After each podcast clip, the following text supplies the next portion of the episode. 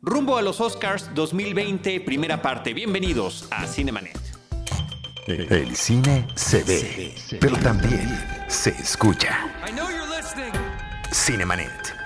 Con Charlie del Río, Enrique Figueroa y Diana Su. Cine, cine, cine y más cine. Bienvenidos. Cinemanet. Arroba Cinemanet en Twitter, facebook.com diagonal Cinemanet, Cinemanet 1 en Instagram y Cinemanet 1 en YouTube son nuestras redes sociales.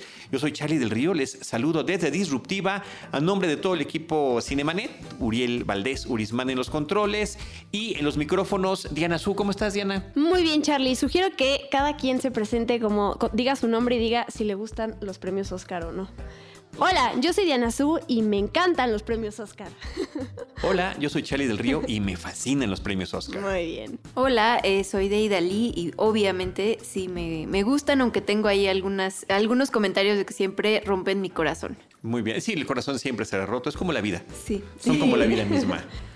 Yo soy Enrique Figueroa Anaya y venía en son de paz, pero Diana lanzó esta pregunta eh, no, a mí me aburren mucho los premios Oscar, pero desarrollaremos más adelante. Muy bien, vamos a ver si nos da tiempo de llegar a tanto desarrollo, pero estamos cumpliendo, Enrique, Deidali y Diana Su, con una tradición de este, de este podcast que se llama Cinemanet, que es así como tenemos el de las películas favoritas del año y eh, el de los programas especiales, bueno, rumbo a los Oscars, siempre resulta incluso hasta más interesante que los resultados. Porque ya cuando llegamos a un podcast después de los resultados, ya todo el mundo lo sabe, nos enteramos por las redes sociales, lo vemos, por supuesto, para muchos es un evento importante que tenemos que ver y ya no es el mismo sabor simplemente decir, bueno, fallé o no, pero estas nos dan oportunidad de platicar qué nos parecieron las nominaciones, quiénes son nuestros favoritos y cómo vemos la ceremonia en cuestión. ¿no? Estamos ante la, ante la 92 segunda entrega de los premios Oscar, de los premios de la Academia, de los Academy Awards. Y eh, una vez más, no hay anfitrión, serán presentados por diferentes personalidades del mundo cinematográfico las eh, distintas categorías y en este episodio vamos a platicar de algunas de ellas y Diana Su, Deidali, Enrique, si les parece muy bien, podemos eh, charlar sobre las nominaciones a los premios de actuación. Diana Su, empecemos por el que quieras. Parece que están cantadas las cuatro en esta ocasión, pero hay que platicar, nos gustaron, no nos gustaron, qué nos parecieron. ¿Con cuál categoría quieres iniciar? Yo quiero empezar con mejor actor. Bien. Sí, ya lo dijiste, las cuatro están cantadas, a menos de que algo extraño suceda. Porque además, em, añadiendo algo que, comentabas hace rato de, em, lo rico que es platicar sobre los premios Oscar, también es eh, hablar de todos estos premios de los sindicatos que se van dando, ¿no? Y cómo una película se va posicionando o va bajando en, en, todas estas listas de, de la que tiene más... Em, más, ¿cómo se llama? Más favoritismo para poder ganar, ¿no? Y bueno, de estas cuatro ya lo dijiste, los cuatro creo que ya estamos de acuerdo quiénes, a quiénes se los van a dar. Mejor actor va a ser para Joaquín Phoenix por Joker, una, una, em, un premio que me va a emocionar muchísimo cuando lo vea ahí. Además ha ganado ya en muchos otros eh, certámenes y cada vez tiene un discurso diferente, cada vez le agradece a alguien más y a mí se me han hecho súper emotivas todas sus palabras de parte de Joaquín Phoenix, sobre todo lo que le dijo a Heath Ledger eh, cuando ganó el, creo que fue el SAG, El SAG. El SAG. Em, así que eso, mejor actor Joaquín Phoenix. Bueno, yo, vamos a decir rápidamente antes de pasarle la, palabra de Idali que quienes están nominados son Antonio Banderas por Dolor y Gloria, Leonardo DiCaprio por eh, Yo siempre diré Eres una vez en Hollywood, en vez de Había una vez en Hollywood, que es el título oficial en español, Adam Driver por March Story, una historia de un matrimonio, Joaquín Phoenix por Joker, como dijiste, y Jonathan Price, Jonathan Price por Los dos papas de Idali. Eh, antes de, dar como un poco mi opinión, eh, estabas hablando de quiénes iban a ser los eh, actores presentadores en esta ceremonia que no tiene anfitrión. pues como es tradición, siempre están como algunos ganadores, ¿no? Entonces va a estar Olivia Colman, Rami Malek, Regina King y Mahershala Ali. por ahí creo que en los Goya se le fue a, a Almodóvar ahí dar la primicia de que Penélope va a estar eh, presentando eh, mejor película internacional, ¿no? Se llama ahora. Entonces, eh, pues es- ellos van a hacer.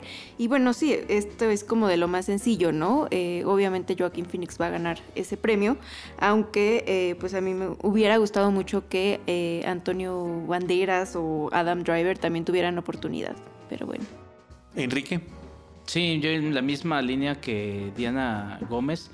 Eh, pero muchas de estas, de estas eh, nominaciones y de los premios en general yo les llamo en lugar de mejor más, ¿no? Entonces, normalmente siempre son más premiados los actores que son más exagerados en su, en su, en su actuación que, bueno, digo, es parte del papel del Joker de Joaquín Phoenix, pero si los ponemos ahí a, a competir, pues sí, es más actuación, por así decirla, la de Joaquín Phoenix.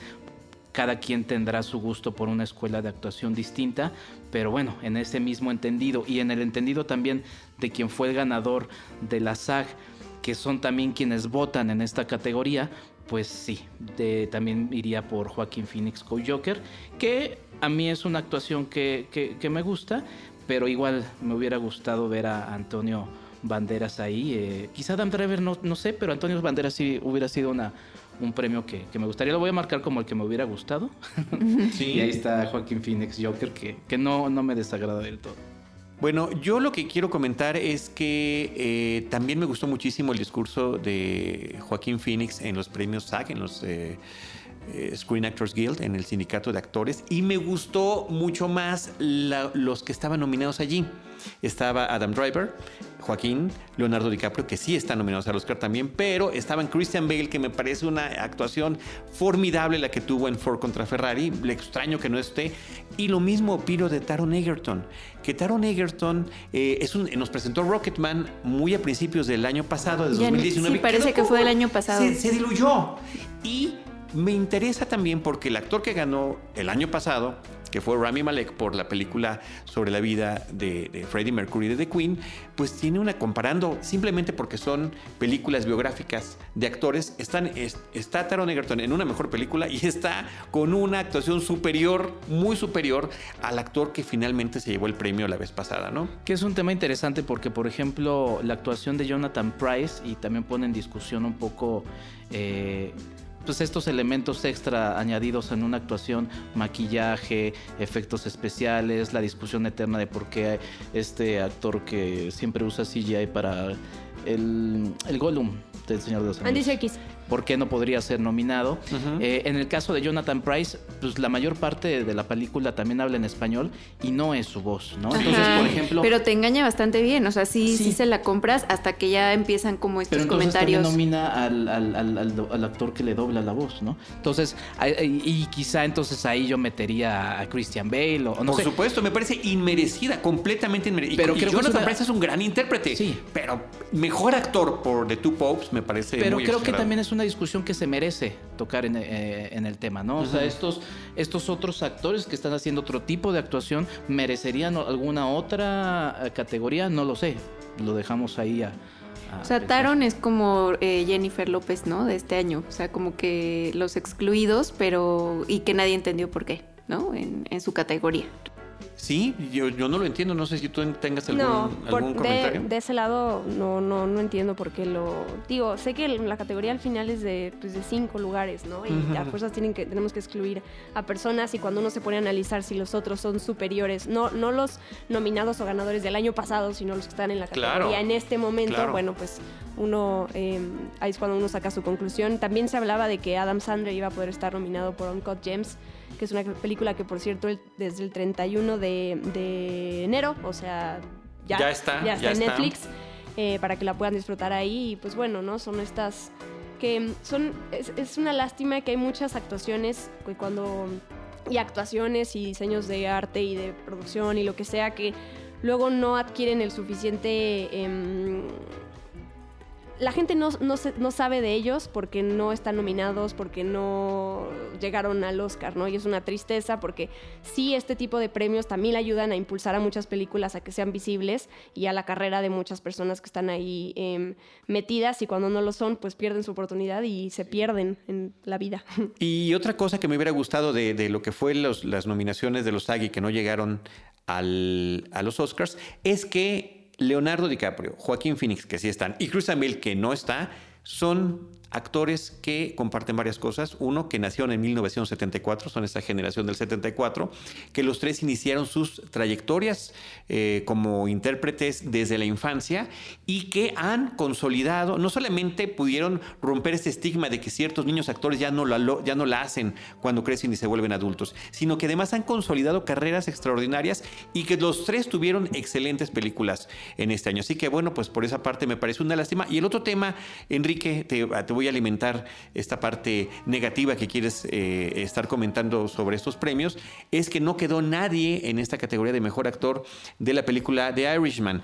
Debo decir, ahí sí, eh, defendiendo esta situación de la academia, que si bien son grandes actuaciones y son grandes intérpretes, a mí me parece que no dieron ningún... Todos estuvieron perfectos, pero no vi que dieran un esfuerzo adicional. No sé si me explico. Eh, es como cuando eres maestro y pues como que le exiges diferente, ¿no? Al que, al que tiene una facilidad para el dibujo, te puede hacer algo maravilloso en 10 minutos, pero el que no sabe y que estuvo esforzándose toda la clase para hacer algo que quedó regular, también le reconoces eso. No sé si me estoy explicando. Sí, pero bueno, ahí por ejemplo son gustos de, de, cada quien de lo que es un, es un buen actor. Hay a quienes les gustan las actuaciones no tan actuadas y por eso luego eh, se prefieren actores que no son actores, por así decirlo. Y ahí te puedes ir a una larga, a una larga escuela. Obviamente estamos hablando de una industria que gira en torno a eso, por eso hay cuatro categorías de, de actores, ¿no? Cuando para mí podrías cortarlo a solamente un actor y juntas a todos ahí.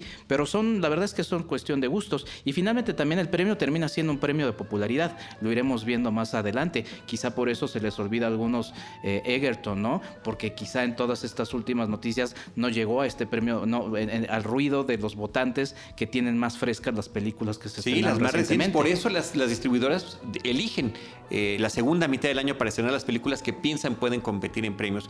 También a nivel público, ahorita que estaban hablando de Uncut Gems y de eh, Ford contra Ferrari, a mí sí me parece que el tema del título es un poco también una barrera para que la gente empiece a, recordar a tengo que ver esta película, o, o sea, como que sí influye un poco eh, que el título no sea tan sencillo de, recordar o de decir, eh, sobre todo en otros idiomas. Eh, y pues sí, a partir de ahí también ya, ya empezamos con, con las segregaciones, ¿no? ¿Con qué otra categoría nos vamos de actuación? ¿Cuál quieres que comentemos? Mejor actriz. Vamos con mejor actriz. Dinos quiénes son. Están nominados Cynthia Erivo por Harriet, Scarlett Johansson por Historia de un matrimonio, Sauris Ronan por Mujercitas, René Zellweger por Judy y Charlize Theron por Escándalo.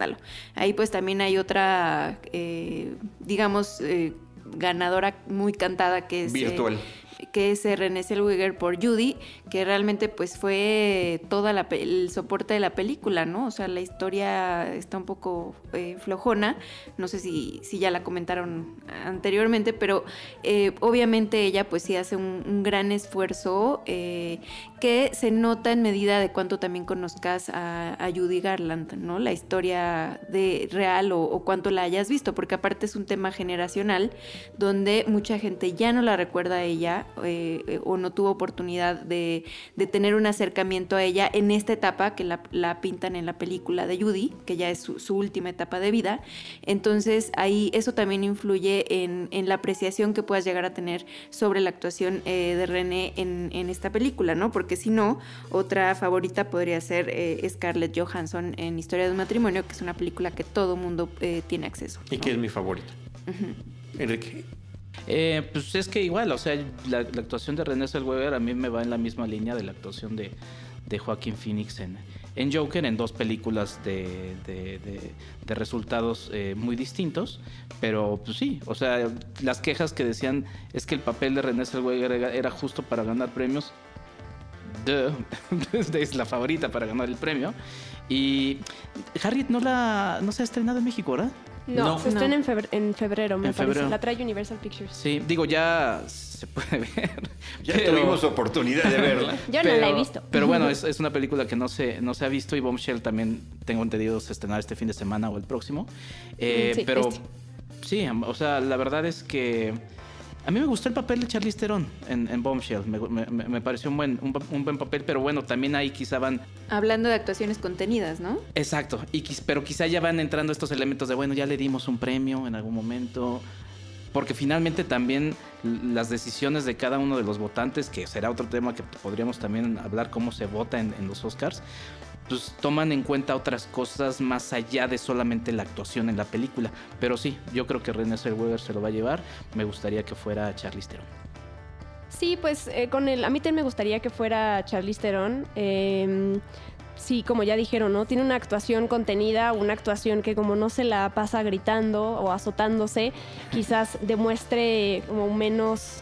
em, no, no puedes notar como tantos matices en su actuación y por eso a lo mejor no, no, no mucha gente la pone en el mismo nivel de René Zellweger. Em, siempre me acuerdo de un comentario que, que me hizo eh, Sergio López de, de Cine Premier cuando salió en primera plana que Mark Ruffalo tiene una escena en la que eh, grita muchísimo y cuando vimos la película me acuerdo perfecto que me dijo esa escena vas a ver, lo van a nominar al Oscar y van a poner esa escena Claro. el día de la ceremonia y sí, así es, ¿no? O sea, sí es cierto que, que, que- que uno o sea, los votantes se fijan mucho en que la escena tenga que estar súper exagerada para que uno pueda notar los diferentes eh, altibajos de- de- del actor, si lo logra o no. Y hay películas en donde el personaje no se presta para eso y sin embargo no quiere decir que ese actor o actriz no pueda, no, no tenga diferentes em, tonalidades en su actuación. Pero bueno, em, quiero leer un comentario de un, de un alguien que sigo en Twitter que se llama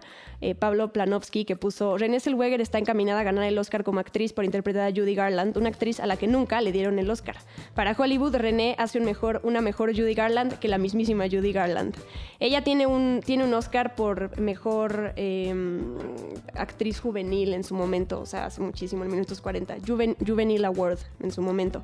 Pero bueno, son estas cosas chistosas, ¿no? Todos estos actores que interpretan, a- o sea, que están en, bi- en biopics, es- o biopic, en estas películas biográficas, eh, cómo arrasan con todo, ¿no?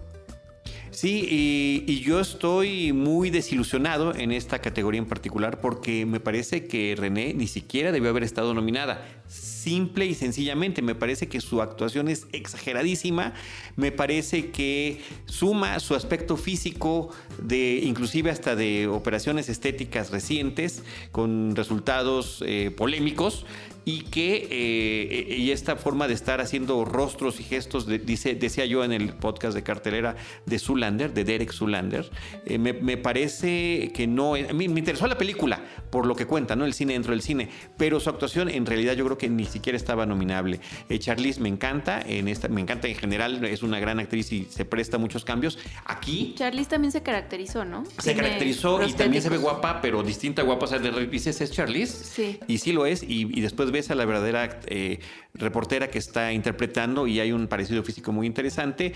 Eh, ¿cómo, se llama, ¿Cómo se pronuncia Saoirse Ronan? Saoirse. Ay, qué nombre tan Saoirse difícil. Ronan.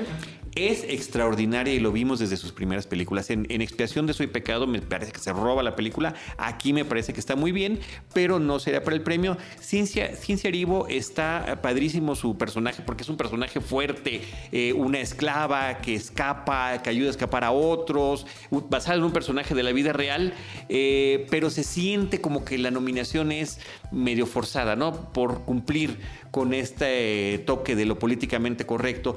Y pues para mí sería Scarlett en un papel dramático, sí, de ese que tiene el Oscar clip que tú decías, de estas emociones exacerbadas, ¿no? De grito o de llanto o de moco, y ahí tiene todas ella.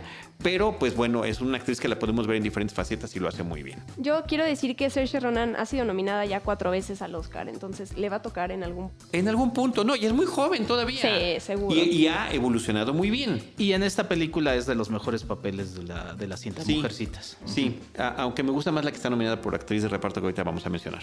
Eh, ah, hablando un poco de, de igual, igual en el mismo tono de la categoría anterior, o sea, ¿quién se les hace que se haya robado el lugar de otra actriz que no están entre estas cinco de mejor actriz?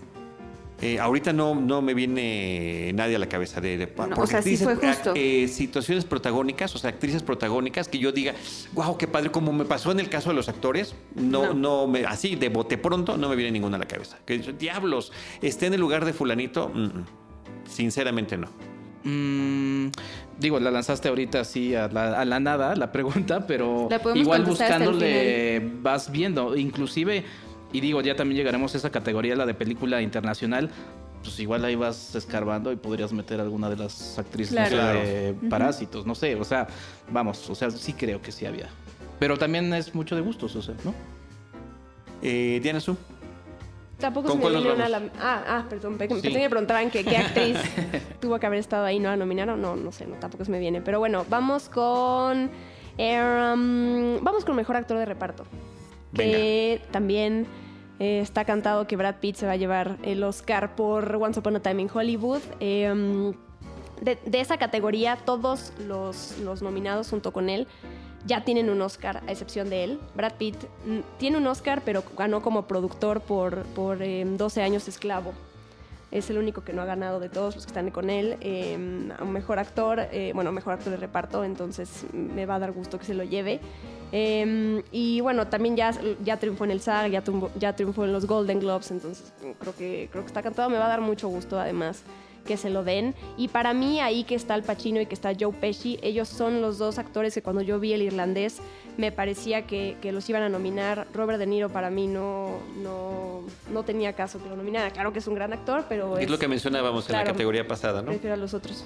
Sí, Tom Hanks por un, un buen día en el vecindario, así se llama en español, A Beautiful Day in the Neighborhood. Anthony Hopkins por los dos papas de reparto.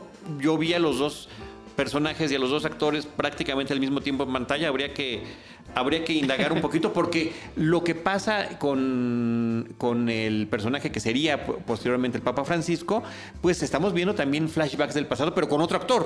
Sí, aunque ahí es decisión de la productora, ¿no? Sí, claro. Y Como quiz- estrategia, Y ¿no? quizá de manera así muy, muy rápida, pues sí, de quien más te están desarrollando la historia del pasado y todo lo de la dictadura. Pero con es- otro actor. Sí, sí, sí. sí. Entonces no, no me, no me da Raro. mucho sentido. Eh, Al Pacino y Joe Pesci, como dijiste, de Irishman, que están muy bien. Eh, Tom Hanks está padrísimo en su personaje. Tom Hanks siempre le hace bien de alguien bueno, decía yo en, Y, la- y en de el hecho, o sea, de dicen que aunque no tenía tanto parecido físico con, con el real, eh, pues lo hizo bastante bien, ¿no? Y muy creíble, o sea, todo Sí. funciona, funciona muy bien. Como una persona que puede ser un Flanders en la vida real, este puede, puede en verdad funcionar. No sé si le hiciste un gran favor, pero No, sí. no, fíjate que sí. O sea, lo que pasa es que alguien tan, tan bueno resulta caricaturizado y ridículo.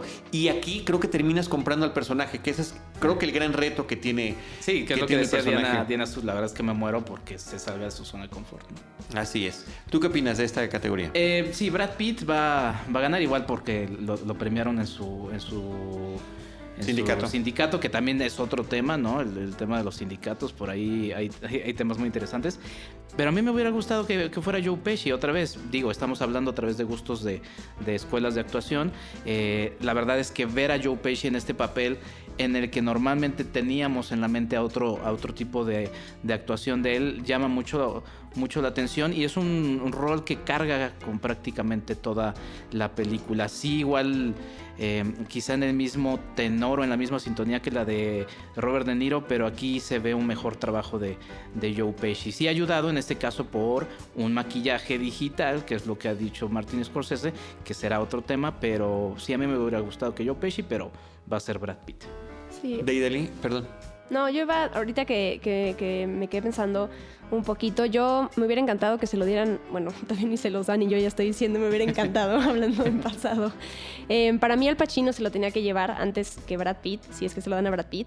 Dije que me encantaría porque que se lo den a Brad Pitt porque es un actor que me gusta mucho, pero recuerdo que cuando di mi crítica sobre Once Upon a Time in Hollywood y hablé de, lo- de estos tres protagonistas, Margot Robbie, el- el Leonardo DiCaprio y Brad Pitt, cuando tuve que hablar sobre él, lo, lo que recuerdo que dije fue, "Eh, Brad Pitt está haciendo Brad Pitt.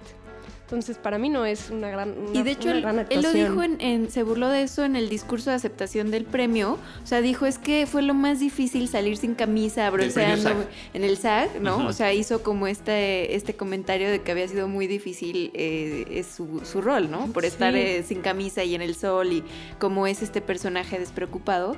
Entonces, bueno, sí es como un poco injusto eh, si, lo, si lo pones así, eh, porque a lo mejor Al Pacino lo merecía un poco más, ¿no? O, sea, sí, como que en, en tema de desdoblamiento, mm, pues sí, no, tampoco nos está retando para nada eh, él, o sea, simplemente está haciendo él. Y Pero sí- se está divirtiendo mucho. Sí. Brad Pitt, además, está, fue al, de- al desayuno este de los Con nominados gafete. con gafete. O sea, soy, soy Brad Muy Pitt. lindo, sí. Bueno, es, es todo parte del show. Pero sí, es que si dejas a, a, a Pacino o a Pesci sin, sin su Oscar, pues temo que posiblemente se vaya el irlandés sin ningún Oscar. Entonces sería más dramático el asunto. Ni en ningún técnico. No sé, ya los platicaremos, pero no lo veo tan así. Lamentablemente.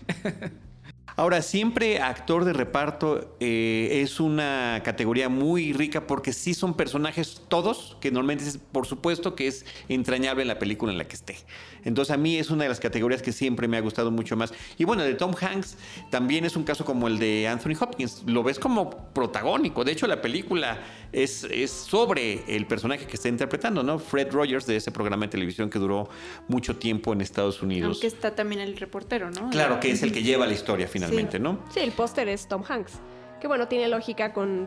Vas a vender la película a partir de él, no vas a poner a. a Matt- ¿Cómo se llama? Matthew Rice, ¿no? Perdón, Que pero. no, no es conocido no para eres nada. Tom Hanks. Sí, caray.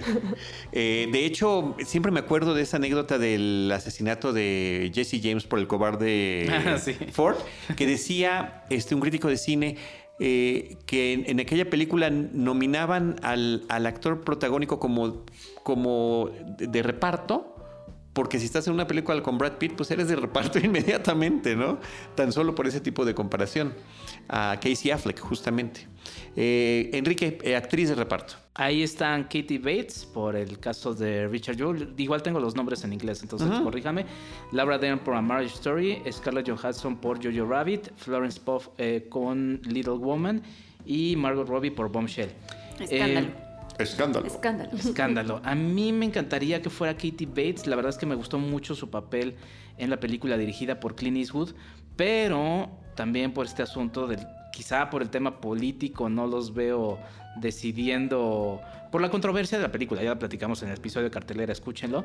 La verdad es que para mí fue de las películas más interesantes que se estrenaron en este año en México, pero veo a Laura Dern por Marriage Story que no me parece bueno, sí, o sea, sí es de los papeles más eh, llamativos, como los cuatro principales de la película, pero me gusta Florence Pugh.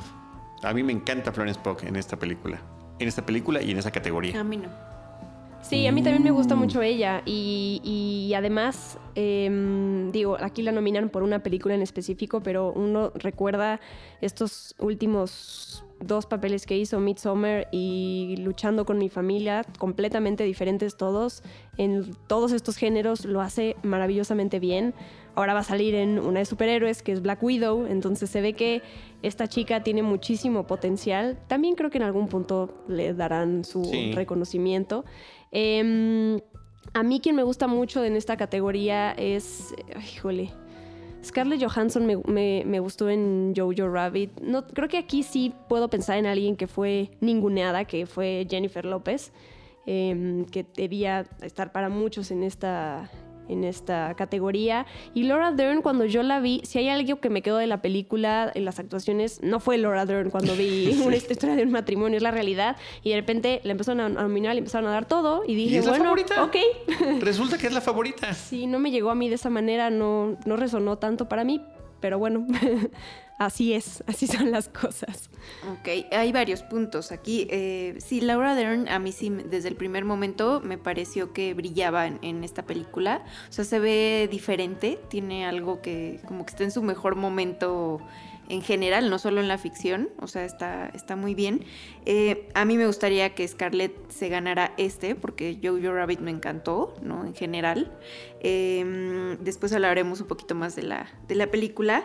Eh, pues lo del el, el caso de Florence Pugh se me hace como que justo podía haber sido nominada por otro, otro papel. A mí en, en Mujercitas no se la compré. O sea, el tema de que hiciera rabietas eh, como una niña chiquita eh, cuando su físico definitivamente es el de una mujer, se me hizo pues muy poco creíble, como pobre un poquito esa, esa o sea, como que no solucionaron ese, ese problemita, ¿no? De que ella sí luce grande.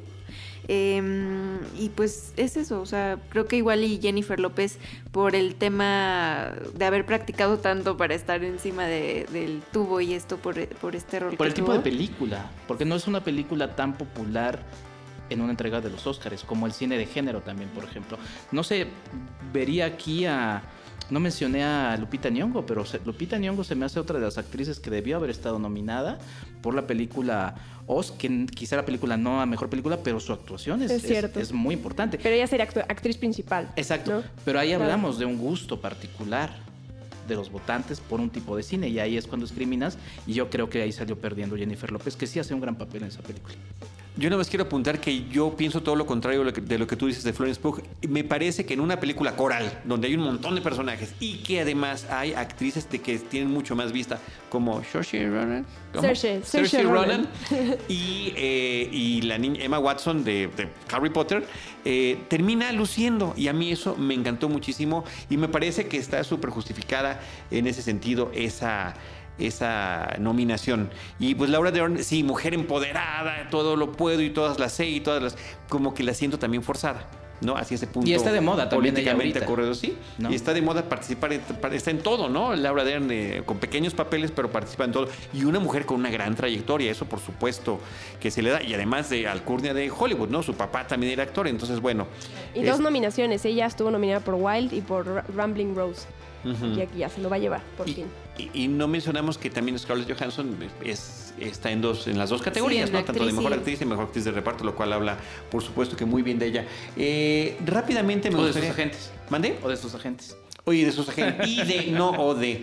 Eh, para concluir este episodio, brevemente platiquemos de los largometrajes animados, ¿no? Donde eh, Cómo entregar a tu dragón, la última entrega quedó. I Lost My Body, una película francesa, o eh, Perdí mi cuerpo, no sé cómo se llama en inglés. Klaus, por un director español. Missing Link, de este estudio de animación im- importantísimo. Y Toy Story 4 quedaron nominadas, Diana. Sí, pues fue una gran sorpresa, sorpresa negativa para Disney.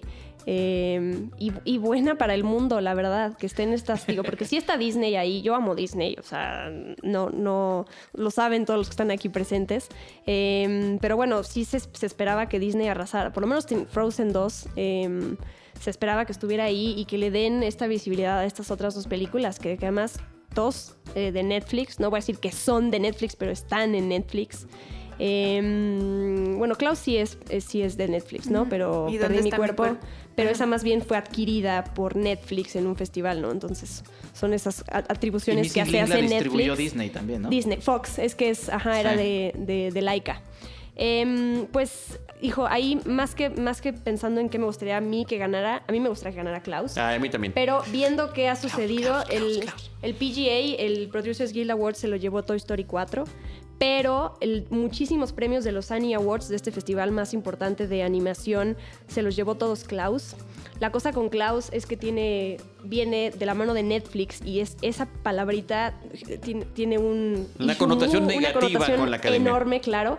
Y bueno, yo hice... em, ahí apunté todas las películas animadas que han ganado en, en la pasada entrega, en todas las pasadas entregas del Oscar, que la, la primerita pues fue Shrek en 2001, es una de las categorías Nuevas. pues, más nuevas, ¿no? Del Oscar. Y son una, dos, tres, cuatro, cinco películas em, que hay, o sea, los- las que han ganado el PGA casi siempre se llevan el Oscar. Solamente son estas cinco películas que han ganado en los Annie Awards diferentes que no lo han ganado. O sea, en resumidas cuentas, es muy probable que Toy Story 4 se lo lleve por este Por esta razón. por estas matemáticas que Sí. hice.